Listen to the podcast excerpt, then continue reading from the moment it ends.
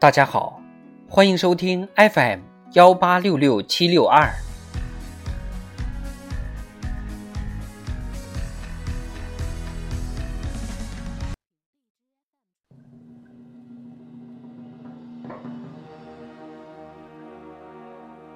党的十九大以来大事记。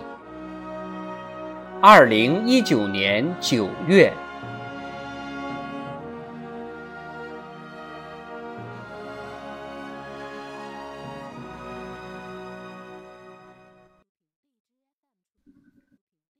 九月三日，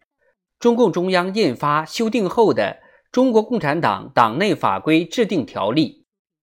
中国共产党党内法规和规范性文件备案审查规定和新制定的《中国共产党党内法规执行责任制规定》试行，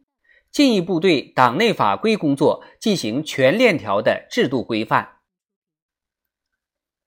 九月十四日，中共中央、国务院印发。交通强国建设纲要。二零二一年二月八日印发《国家综合立体交通网规划纲要》。九月十八日，习近平在郑州主持召开黄河流域生态保护和高质量发展座谈会，强调黄河流域生态保护和高质量发展是重大国家战略，要共同抓好大保护。协同推进大治理，让黄河成为造福人民的幸福河。韩正讲话。九月二十日，中央政协工作会议暨庆祝中国人民政治协商会议成立七十周年大会举行。习近平讲话强调，新时代加强和改进人民政协工作，要把坚持和发展中国特色社会主义。作为巩固共同思想政治基础的主轴，把服务实现两个一百年奋斗目标作为工作主线，把加强思想政治引领、广泛凝聚共识作为中心环节，坚持团结和民主两大主题，提高政治协商、民主监督、参政议政水平，更好凝聚共识，把人民政协制度坚持好，把人民政协事业发展好。十月七日，中共中央印发《关于新时代加强和改进人民政协工作的意见》。九月二十五日，北京大兴国际机场投运仪式举行，习近平出席并宣布机场正式投运。同日，长三角地区全部四十一个城市实现医保一卡通。率先探索异地就医门诊费用直接结算。